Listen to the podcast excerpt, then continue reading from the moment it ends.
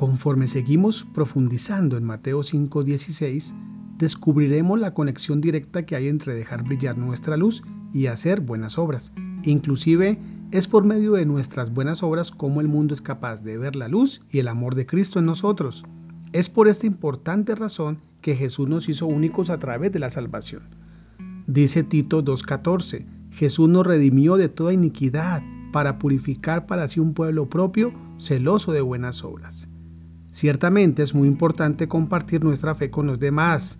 Sin embargo, la verdad es que a mucha gente no le gustaría escuchar nuestras palabras, sino hasta que miren nuestras buenas obras de amor. Es por esta razón que Dios hace que las buenas obras sean una prioridad para los creyentes. Dice Tito 3.8, palabra fiel es esta, y en estas cosas quiero que insistas con firmeza para que los que creen en Dios procuren ocuparse en buenas obras. Una buena obra es suplir la necesidad en la vida de alguien más, de tal modo que esa persona le dé la gloria a Dios.